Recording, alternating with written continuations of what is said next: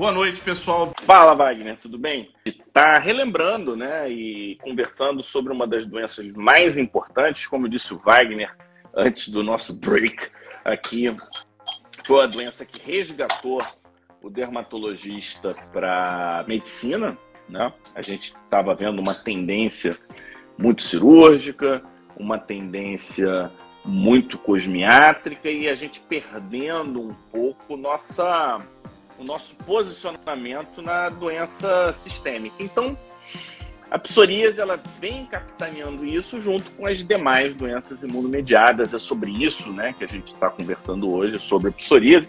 E, nosso, e no nosso, eu chamo aqui no Pele Digital de top 1, a gente começou discutindo o que, que é psoríase versus doença psoriásica. Né? A gente deve, como dermatologista ou como médico, quando olha a lesão, focar na pele ou a gente deve enxergar a doença como um todo? Então a gente, nesse contexto de psoríase, doença psoriásica, o, o, o Wagner ele vai dar só um resuminho do que a gente já conversou para a gente não perder essa, essa sequência aqui.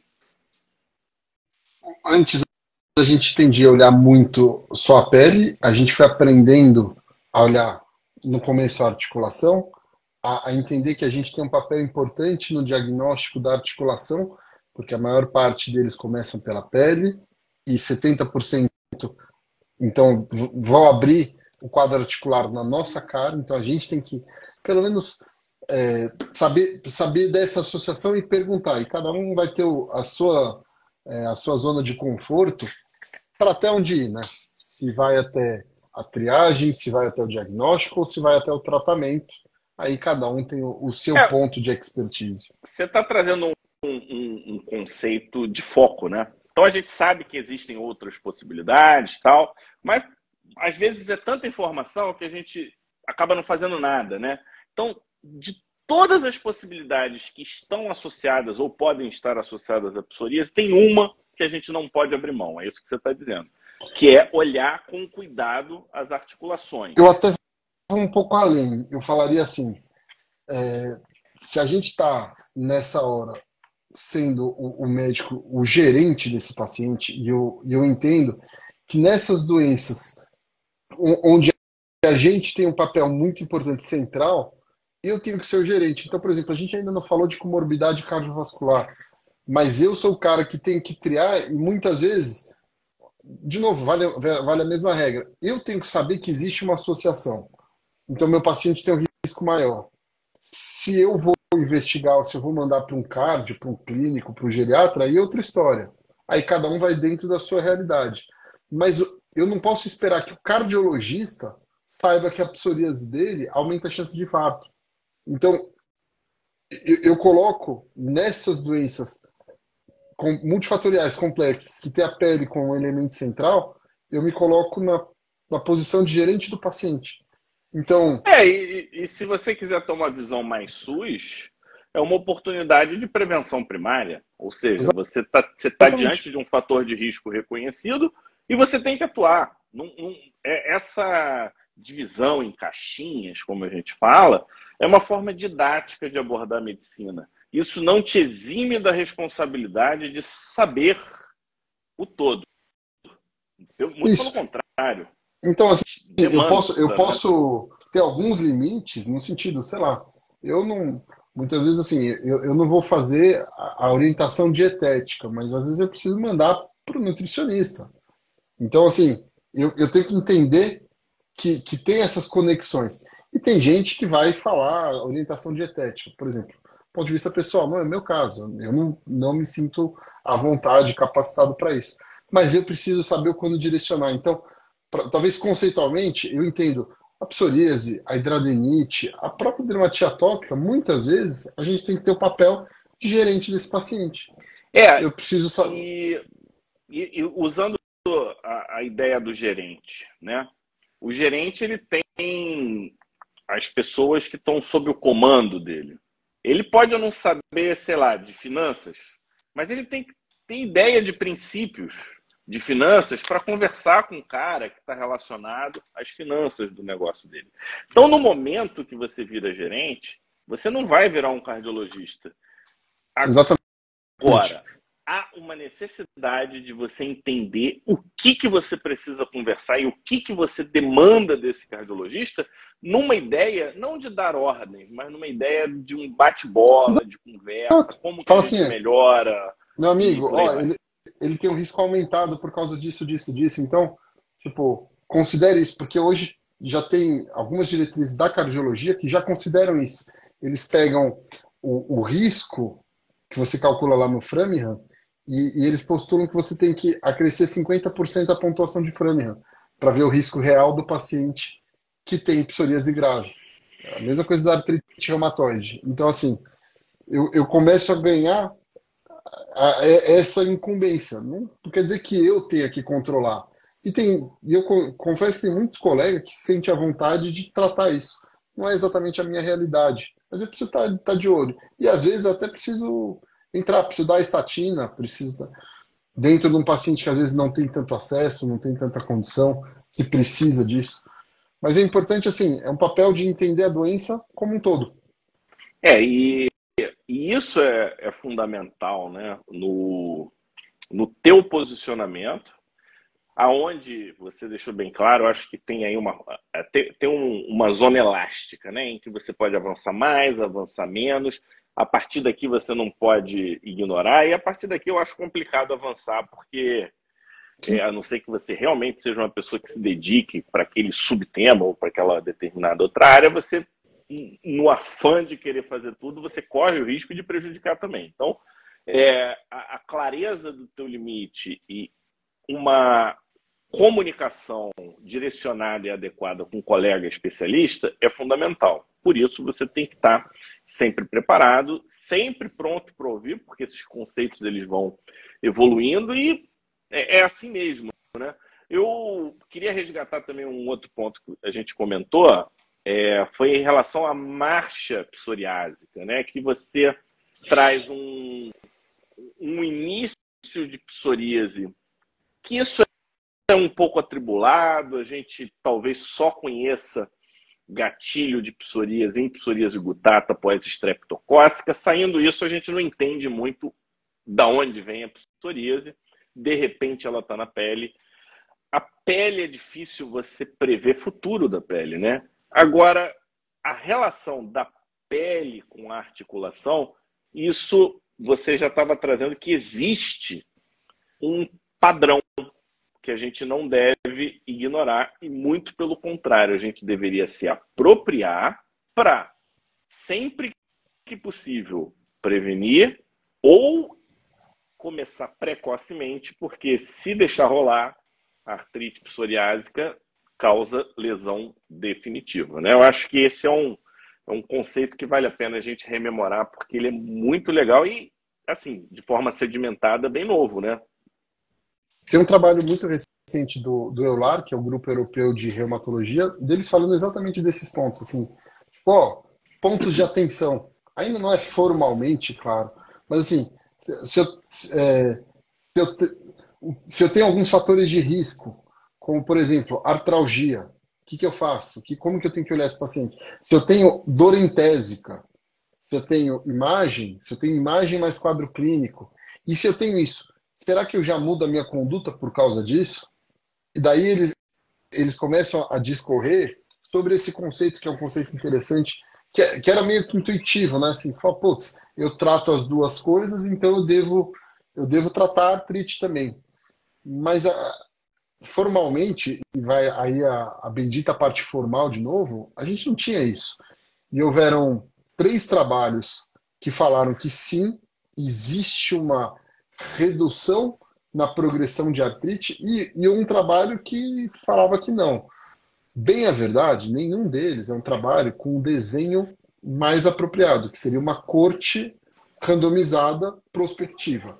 Todos eles eram cortes retrospectivas, eram estudos observacionais.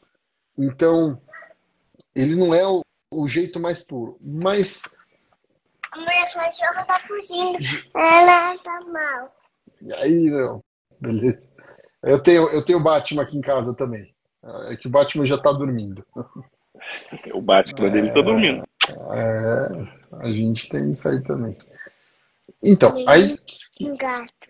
o que, que foi aparecendo? Apareceu é, é, esse lado conceitual que parece, né, o, o último grande estudo disso, eles pegaram 15 mil pacientes com psoríase em uso de imunobiológico e eles foram vendo assim, o conceito que eles usaram é sobrevivência sem artrite psoriásica. Eles foram vendo assim, por cada tipo de mecanismo de imunobiológico, existe uma curva diferente. Pô, mas é um assunto que não fecha a questão? Não, mas eu acho que ele dá um indício bem forte. São 15 mil pacientes em uso de imunobiológico. Ele dá um, ele dá um dado bem interessante. Não é um estudo aleatório. Você tem indicações de mecanismos diferentes, talvez por gravidade, por coisas diferentes, mas eles começam a, a mostrar isso. E depois surgiram outros conceitos recentes que começam a trazer o nosso olhar para um lado que a gente nunca olhou, que é assim, de onde que veio isso? Uh, eles pegaram estudos com essas, com várias medicações de, de anti-interleucinas, então, com secoquinumab, com guselkumab, e eles olharam assim, aquelas pessoas que respondem brilhantemente, quem são, onde moram, do que vivem. Aí eles olharam um, um detalhe interessante, com cortes diferentes, mas eles têm tempo de doença menor. Então eles classificaram, eles começaram a chamar esses pacientes de super respondedores, e eles foram olhar quem são super respondedores. Em geral, você tem um, um, um índice muito grande de pessoas com menos tempo de doença. Eu tenho um monte de dúvidas aí no meio que não estão estabelecidas. Que é assim, quem que são super respondedores, conceitualmente? Quanto que é, é tempo de doença ou tempo que a doença ficou grave?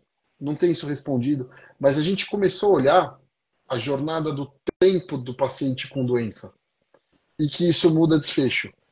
E daí a gente começa a levantar umas leves que a gente já tem algumas explicações fisiopatológicas na imunologia do porquê esse paciente responde melhor. E faz todo sentido.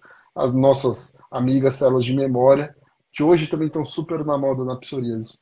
Então a gente foi encaixando conceitualmente essa parte da imunologia, que existem células de memória que perpetuam a doença, e que talvez, se eu fico prolongando essa jornada desse paciente, eu tenho desfechos inferiores.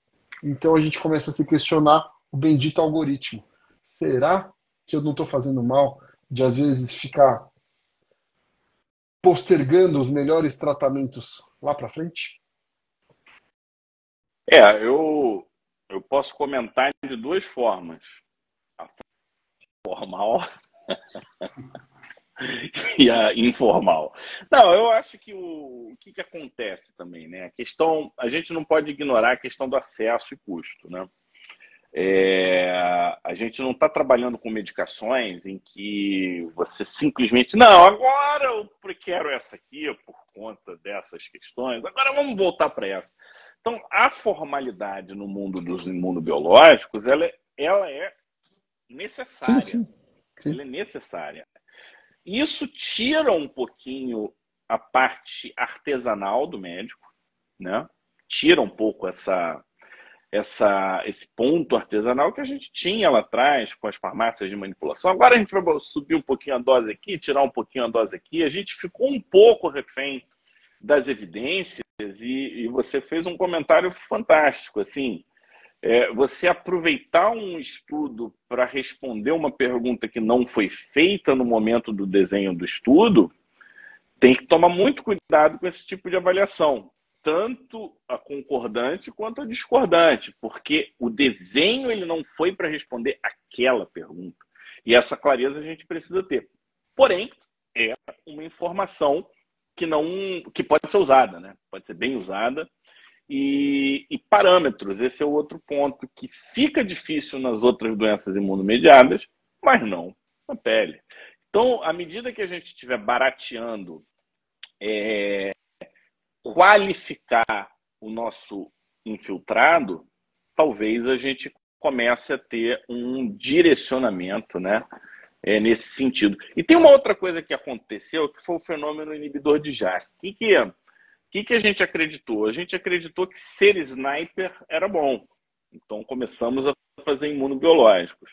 E os inibidores de JAK mostraram, por exemplo, que na dermatite atópica o sniper não é o melhor. Você ser ativamente seletivo é mais interessante, ou seja, você não, você não vai só num, você vai em alguns que fazem parte daquele complexo. Então, é, não vamos fugir de imuno, não vamos fugir de imunopatogênese.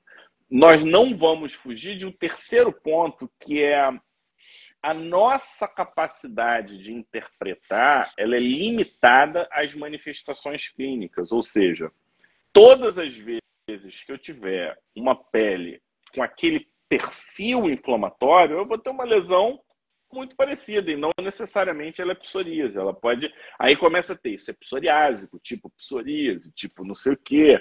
É, a gente vai elaborar isso, a gente vai, no futuro, fazer o diagnóstico da psoríase sindrômica. Ou seja, ah, psoríase. Então, saímos daqui, entramos aqui. Mas aqui não é uma coisa. A gente tem um, dois, três. Diz um desses que eu esqueço o nome, que são dez. Nós temos dez psoríases diferentes. E nós já tivemos um movimento nesse sentido, que é separar a psoríase pustulosa generalizada. Ela já não faz mais parte, ela é uma doença IL-36 mediada. E formalmente, o Omar, a gente até comentou na, na nossa última live, no grupo de psoríase, essa separação aconteceu. Então a gente está falando de uma outra doença. A psoríase pustulosa, é, a psoríase gutata associada ao streptococo, também é uma psoríase diferente. É, e eu estou dando dois exemplos que a gente reconhece. Como que a gente vai subdividir no futuro e como a gente vai usar essa informação a favor do paciente é o nosso desafio e pessoas como você, Wagner, são fundamentais, porque você, mesmo quando segue um protocolo, você não segue mecanicamente, você segue porque não tem como ser diferente. Agora, o teu olhar atento, ele serve. E aí eu volto para uma das coisas que eu queria que acontecesse mais, né? Medicina é intelectual. Nós não podemos tirar as discussões e a intelectualidade dos vários processos envolvidos até na tomada de decisão. Tudo bem, a gente tem hora que tem que ser prático, tem hora que tem que salvar o doente, tem hora que você tem que tirar da crise. Agora, isso não deve tirar a gente das discussões. Às vezes não chega em nada, mas quando a gente senta com colegas que estudam, sempre sai um insight maneiro, um detalhe, um, um, uma jogada. E hum, antes da gente entrar na memória, a gente tem hoje um, um momento que, eu, que eu, eu ia explicar para o Omar o que, que eu estou chamando de terceira onda. Né? Então, hoje a gente trabalha com PASE 90 e a gente quer chegar a um PASE 100. E aí, em cima de tudo isso que eu estou falando, é possível que no mundo onde você tem acesso, a gente comece a fazer pequenas modulações para determinados pacientes. E algumas dessas respostas você já tem. A gente já conversou em off, falou: olha, nesse perfil eu prefiro esse aqui, mas nesse outro eu prefiro esse aqui. Então, como é que a gente encaixa né, os tratamentos tradicionais com as novidades? E vou botar aqui o terceiro elemento com os protocolos, porque são eles que mandam no formal, né? Como você está fazendo, como você enxerga e como um colega que é menos experiente ele deveria se posicionar. Como é que você enxerga? Eu sei que não é uma pergunta de, de nível de simplicidade baixa, mas eu estou fazendo a pergunta porque eu sei que você vai conseguir responder super bem, né? Porque eu não tenho essa resposta, não, tá? Eu estou perguntando mesmo. Então, é, é interessante. Quanto mais ferramentas a gente tem, quanto mais a gente acumula conhecimento, você tem ferramentas para resolver. Você tem mais ferramentas para resolver algum problema. Só que, assim, por um outro lado, é, aquela pessoa que precisa dominar todas as ferramentas para resolver um problema, isso, isso é insegurança. E na medicina a gente vê muito esse perfil. Ah, estuda, estuda, estuda, estuda, estuda e faz uma farofa danada e não resolve nada. Então, possivelmente, em alguns momentos, algumas ferramentas de estar tá estudando mais a fundo, me ajudam.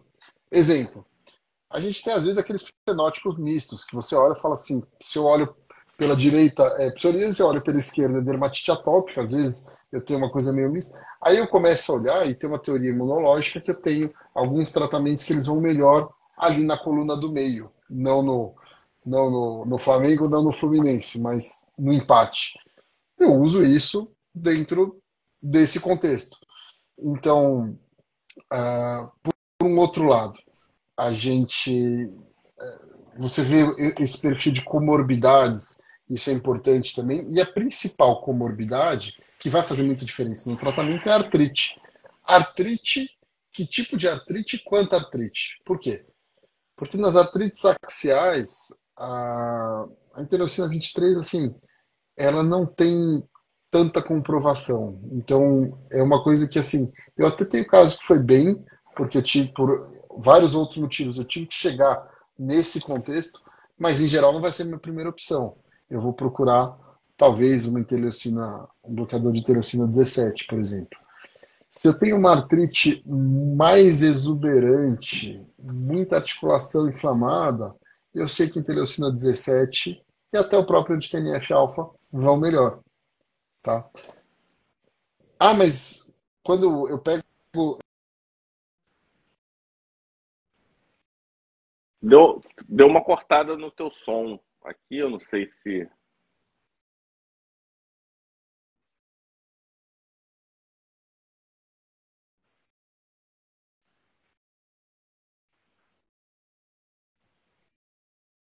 Deu uma cortada no som do Wagner. Vamos ver se ele, ele volta aqui com a gente.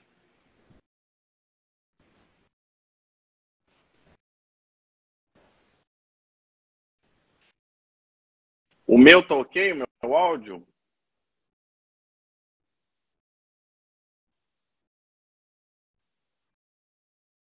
Só para confirmar, pessoal, se o meu áudio tá ok, eu vou pedir para ele sair e entrar.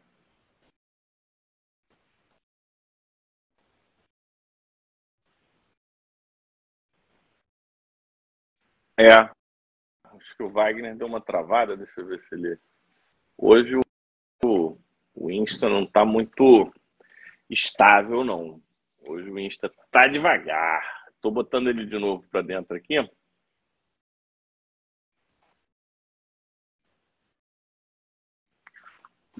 Estamos aqui na tentativa.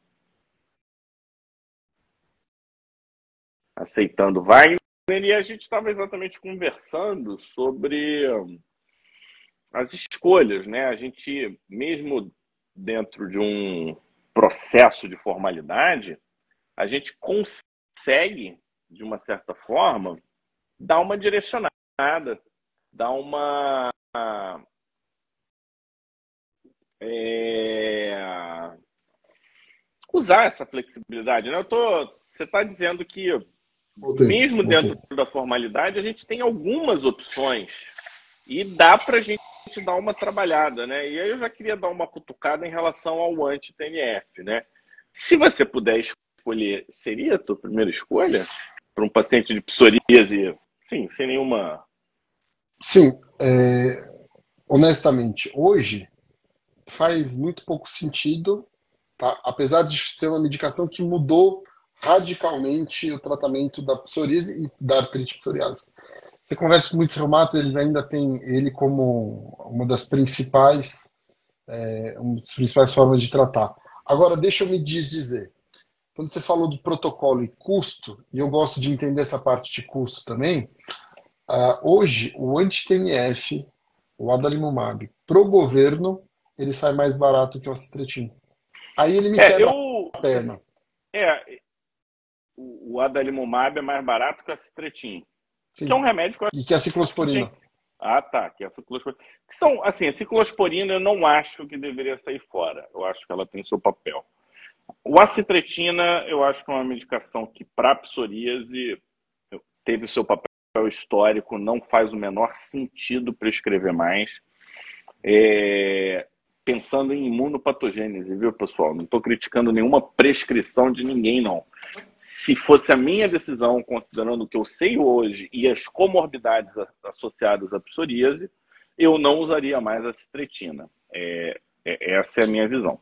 Agora, eu, eu vi o um estudo que eles estavam avaliando se o secukinumab entrava junto na primeira escolha é, ou se ele ficaria na falha do, do anti-TNF-alfa no SUS, né? Cara, a gente não tem dados farmacoeconômicos para uma decisão tão precisa. Acaba que é muita inferência que eles fazem, é muito, não é tão direto, e a gente sabe que farmacoeconomia envolve dias de trabalho, envolve idas ao consultório, número de exames que você se pede, quantidade de efeitos colaterais relacionados, e nada, nada disso é ativamente mapeado. E essa é uma crítica que eu tenho em relação ao nosso sistema de medicações de alto custo. Eu acho que a gente deveria ter um sistema que fosse unificado e toda absolutamente toda consulta, intervenção, exame, tudo deveria ser devidamente mapeado para que, sei lá, daqui a 10 anos, daqui a 5 anos, daqui a X anos, a gente sempre tenha a melhor decisão pública. Né? Uma coisa é decisão individual, outra coisa é decisão pública. E eu concordo, TNF-alfa, na média, se realmente sai mais barato, é um excepcional custo-benefício, porque você tira um monte de gente do problema, e se for realmente bem mais barato que o interleucina 17, cara, agora se for um pouco mais caro, o interleucina 17, na minha experiência, já entraria como foco inicial. É... Então, a gente, a gente fica nessa, nessa dificuldade que, assim, sob o ponto de vista médico, concordo com você, gênero, número e grau. Vamos para a anti-interleucina outro patamar de eficácia e de segurança. Quando a gente fala do ponto de vista farmacoeconômico, é assim, se a gente tivesse mais dados, a gente usaria esses dados previdenciários, a parte de trabalho e tal. Mas hoje, a análise farmacoeconômica, basicamente, assim, ele é, é uma análise de tecnologia de saúde. O que, que se usa? Custo por efetividade. O quanto que você consegue de benefício por aquilo que você está pagando. No custo-efetividade, basicamente, o que você faz? Você pega o custo da droga, aí você pega o estudo da droga, por exemplo, pivotal, ou, por exemplo, o estudo de meta-análise. A, gente, quando apresentou a psoríase na ANS, a gente usou a meta-análise lá do, do meu amigo lá do André Carvalho, que ele pega a eficácia da, das medicações, compara, aí existe um, um cálculo epidemiológico, né? Então, assim, para cada tantos pacientes que eu tratei, eu atingi a minha meta, e essa meta pode ser PASI 75, 90 ou 100, e você vê quanto que você gastou. Então, você, basicamente, você pega um budget e fala assim, quantos pacientes eu consigo tratar, e desses tantos, quantos eu consigo atingir minha meta. É isso a custo-efetividade.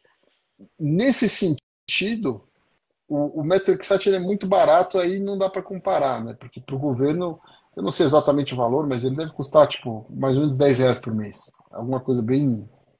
muito barato. Agora, o acitretin e a ciclosporina não fazem sentido. E eu concordo, eu quero ter a ciclosporina para casos instáveis e graves. Eu preciso da ciclosporina às vezes. Uma, duas, três vezes por ano eu preciso da ciclosporina. E o acitretin, em alguns casos de palmo plantar hiperqueratótica ou de psoríase pustulosa tal, ele ainda tem esses lugares, mas são lugares muito marginais, são lugares muito específicos. Né? Que poderia não, ser ele... uma solicitação pontual, né? Tipo, deixa Isso. essas medicações num guarda-chuva, assim, não tira, deixa hum. lá, restringe e fala, cara, você tem que me justificar esse uso. Caso Isso. contrário. Ele, ele, ele vai entrar num protocolo, até assim, já teve um, um, uma rodada de, de discussão sobre a atualização do consenso, a, a, a, o vai, vai cair para algum lugar fora. Então, na atualização de 2020 do consenso, o, a, a, ciclosporina caiu fora porque antes eram as três medicações sistêmicas no mesmo patamar: metotrexate, acitretin e ciclosporina. No final das contas, assim, a ciclosporina ela ficou para uma droga de resgate. e provavelmente vai acontecer alguma coisa muito parecida com a citretina. Ele vai entrar como, como uma droga em algumas situações especiais. Isso aqui eu estou falando de consenso, diretriz de, de especialista. Mas isso não é o protocolo do SUS. Para mexer no protocolo do SUS, aí é outra coisa. Mandiga brava, aí é, é outra conversa. Mas, assim, se a gente olha hoje como a gente está e como a gente esteve nos, nos anos anteriores, a gente tem muito a comemorar. Que a psoríase, eu continuo acreditando que é a doença de pele imunomediada que a gente trata melhor, a gente tem mais acesso, a gente tem mais coisa legal que chegou. Né? O último que chegou foi o Brodalumab, mas até aqueles pacientes que estão ali meio no fim de linha, não desanima não, daqui a pouquinho eu já tenho mais uma. Ano que vem chega o Bimekizumab. Eu tenho muitas opções. E a gente tem a sorte das opções que estão chegando, elas são mais eficazes, muitas vezes no mesmo patamar de segurança, muito boas, e às vezes até mais baratas. Então, a gente tem tido um avanço no tratamento da psoríase. Não, é. E assim, é impressionante, né? Dá para a gente chamar assim de, de terceira onda. A gente vai elaborar, eu não tenho muita, muita dúvida em relação a isso. O, o, quando né, que a gente vai conseguir incorporar esse conhecimento imunopatogênico na clínica? É, é, talvez demore um pouquinho, né? Porque tem o conhecimento de bancada, tem aplicabilidade clínica, aí vamos chamar tipo colegas como Wagner na primeira linha de clínicos que conseguem fazer essa integração. Aí passa para a segunda linha, que são os colegas que têm também ambulatório da, da especialidade da doença, para chegar no, no senso comum. Isso demora um pouco, e aí eu, eu até coloco um pouco o pele digital nesse sentido, né? No, na, na, no, com o objetivo de trazer a possibilidade, abrir a mente, né? E aí quem tiver esse interesse pode entrar em contato com Wagner, comigo, pode fazer o curso de imunodermatologia que a gente tem, pode assistir a gente, grudar a gente no congresso e tirar uma dúvida ou outra. A gente está sempre com, com, com, essa disposição. Afinal de contas, o Instagram dele é imunodermato. Então, ele está se apresentando para o mundo como um cara que entende a importância dessa área, que é uma área que faz com que a gente se reintegre. Eu não, não uso mais o termo fisiopatogenia, tá? Para mim, todas as doenças são imunopatogênicas. Não importa se é o, o peso, sempre tem imuno envolvido. Muito difícil você ter uma doença sem qualquer participaçãozinha do sistema imune. E aí, eu queria resgatar na nossa última pergunta de hoje. É, você falou do linfócito T de memória.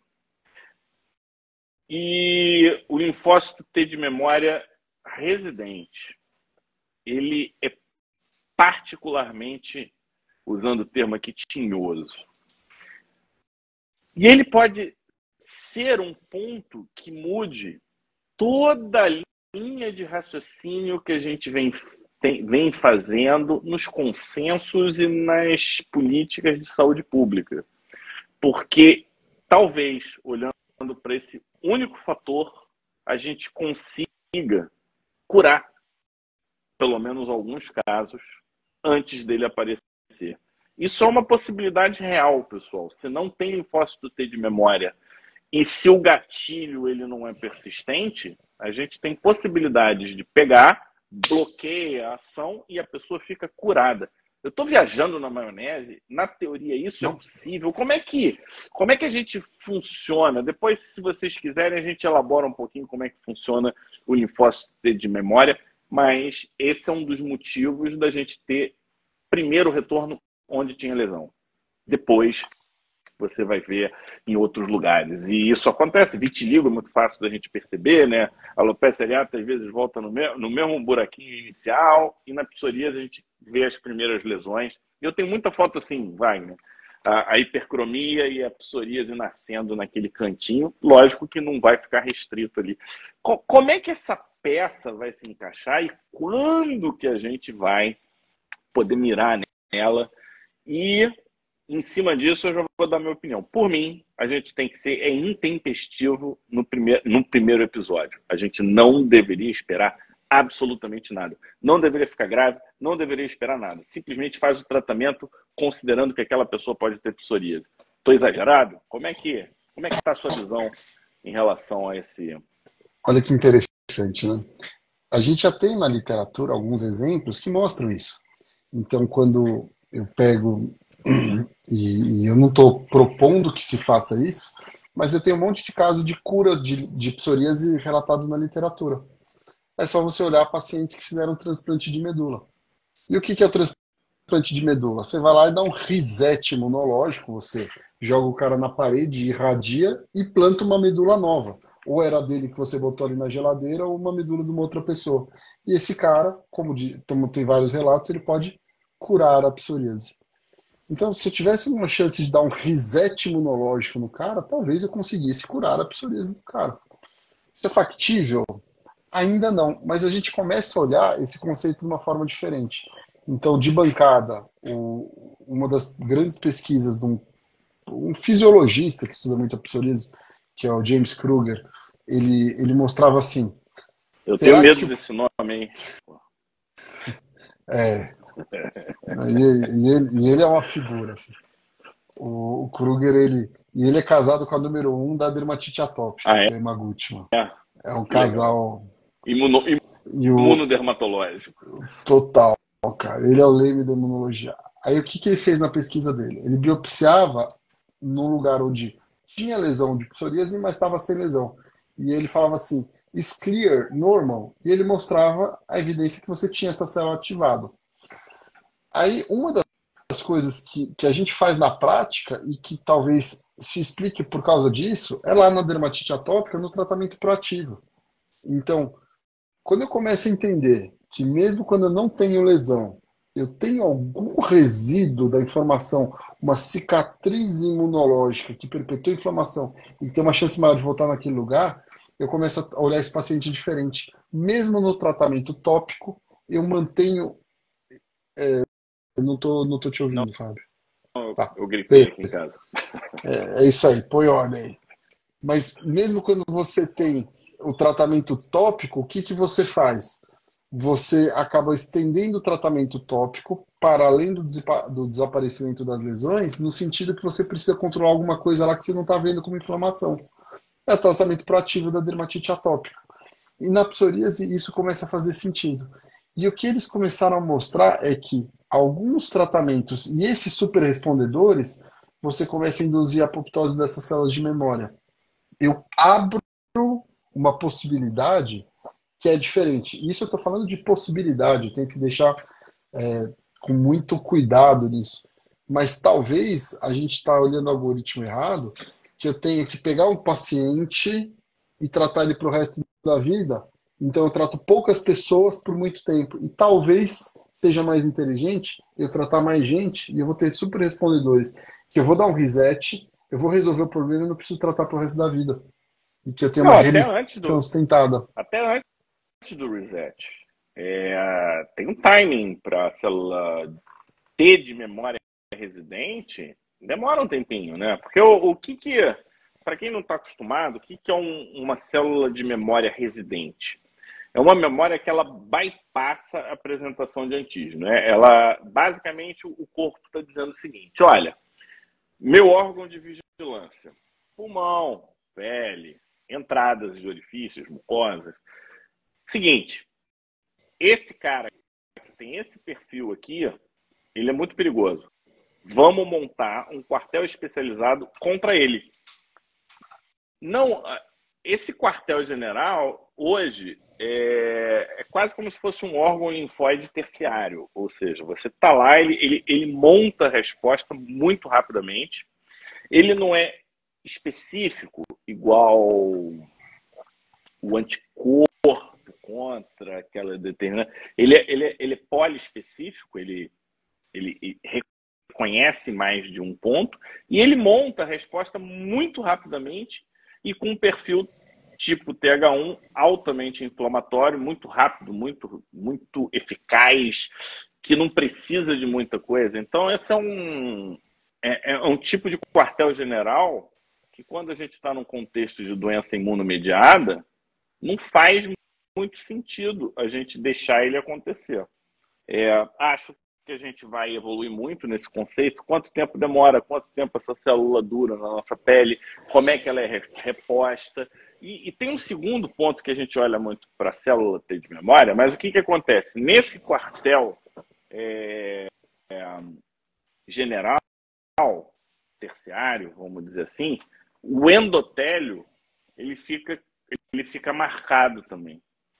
Então, todas as células T de memória equivalentes, quando o endotélio diz assim, vem para cá, é muito rápido a sinalização.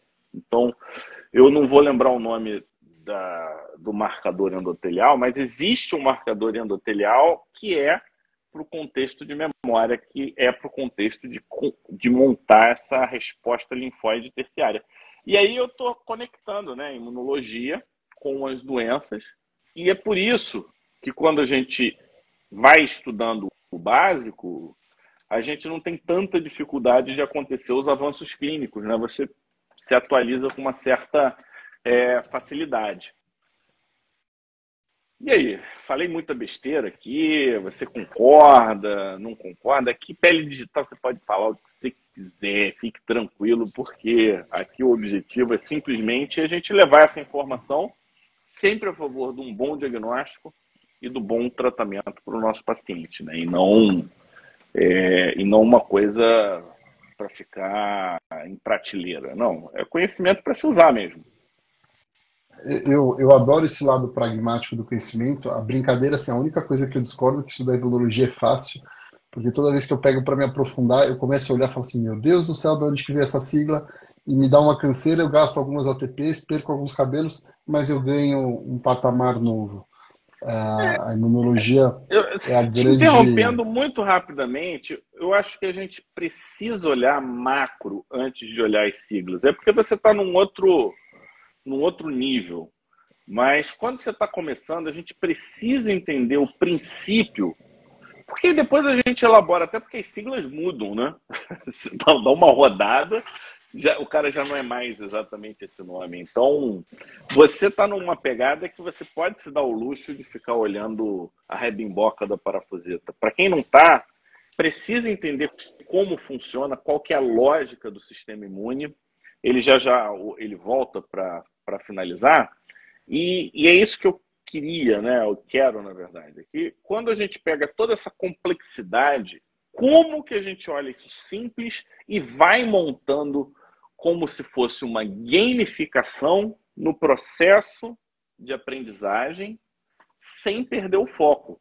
Porque isso é o que dá o direcionamento. Porque se você não tem foco para onde você quer ir e você não gamifica o estágio que você tem que estar, aí, aí eu concordo. É complicado. Entrar desse jeito na imuno é, é, é chance de sofrência. E, e, e, por outro lado, assim, não tem como fugir. Não. Porque a, a, a, imuno. Hoje a gente é, surfou essa onda, a gente responde é, as perguntas já pensando neste lado, e eu acredito que mais e mais a gente vai ter mais raciocínios baseados nessas partes imunológicas, porque a gente está entendendo que tinha muita coisa que classicamente a gente classificava né, uma doença, a gente vai olhar que assim as nuances por enquanto a gente está nesse nível. Olha, é mais para lá por causa da imunologia, é mais para cá por causa da imunologia. E, e esse tipo de entendimento ele se traduz em tratar melhor os nossos pacientes. É, é isso aí. Estendemos um pouquinho mais por conta de problemas técnicos. Instagram não ajudou, celular não ajudou. Agora o tema ele é tão fascinante que ainda estamos com mais de 50 pessoas. Você sabe que hoje ter mais de 50 pessoas numa live Wagner, de forma espontânea, sem muito investimento e propaganda, assim, é, é, é, um, é um desafio, ainda mais que é um tema médico, né? Não é um tema popular, vamos chamar assim. Então, eu queria agradecer. Hoje a gente falou sobre o conceito, a psoríase é muito mais do que pele, a gente já sabe, mas não, não custa a gente relembrar, né? É uma doença, um, é um estado psoriásico, olhar para articulação, comorbidades, principalmente para o cardiovascular do nosso paciente. A gente viu que tem que saber usar o tratamento clássico, porque sem o clássico você não consegue trabalhar na vida real e você não pode abrir mão do novo, porque o novo ele está mudando o jogo e assim que ele entra na jogada, a gente prescreve. É... eu consegui um marco, né? não que eu estivesse competindo, mas eu fui a prescrição 001 do seco quinumab, porque eu já tinha alguns pacientes naquela represa de preciso do algo novo, e o seco quinumab foi um que entrou, chegou chegando, né?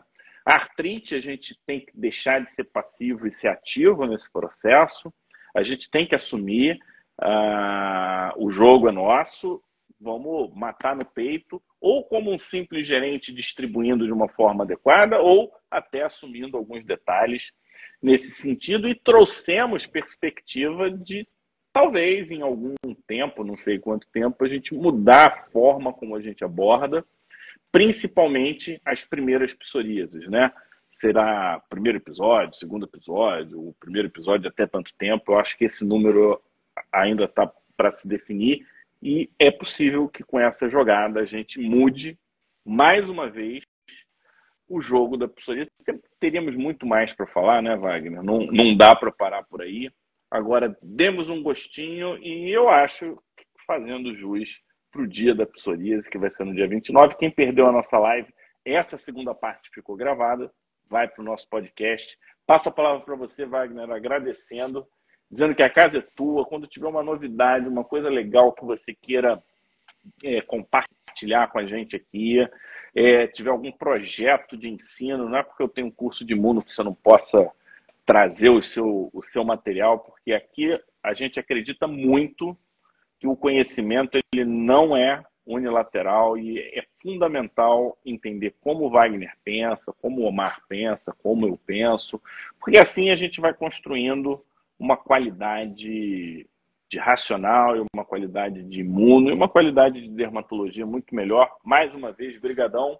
E a palavra é sua com a seguinte propaganda. Semana que vem a gente vai conversar aqui com o Ivan Hollenberg. Saímos da psoríase e vamos talvez para o empresário dermatológico mais de maior sucesso no Brasil, arrisco dizer, um, ou um dos de maior sucesso, em que ele vai, vai falar sobre o rosto inflado, Wagner. Sabe, sabe o rosto inflado?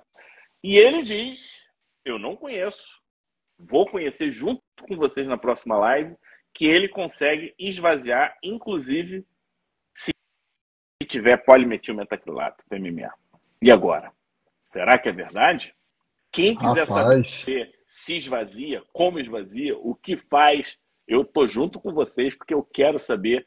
E eu vou te falar, é... Wagner, eu conheci o Ivan recente agora, ele é, ele é uma figura fantástica, é um cara de altíssima qualidade, ele tem uma mente muito ágil, sabe? Você, saca quando o cara tem um nível e uma velocidade de raciocínio e ele não descansa, ele está sempre buscando as soluções e ele trabalha mais com o mundo da cosmiatria e com o mundo do, da dermato empresarial. Acho que é uma pessoa muito legal para se ouvir. É ele que vai falar semana que vem.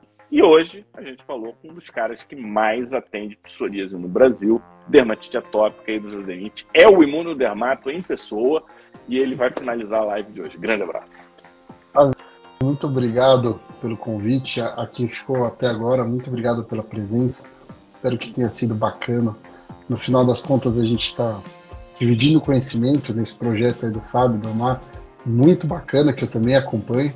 E conhecimento, ele ele não é meu, ele não é seu, as ideias, é, elas são do mundo, né? A internet, ela, ela mostrou isso pra gente, as ideias estão aí. Então a gente ajuda a estruturar as ideias e no final das contas, quem ganha com isso é o paciente e a gente ganha a nossa, a nossa satisfação de poder entregar mais para o nosso paciente. Até eu, que não sou da cosmiatria, adorei o, o, o teaser aí. Vou me animar para assistir uma linha de cosmiatria. Vai ser muito legal.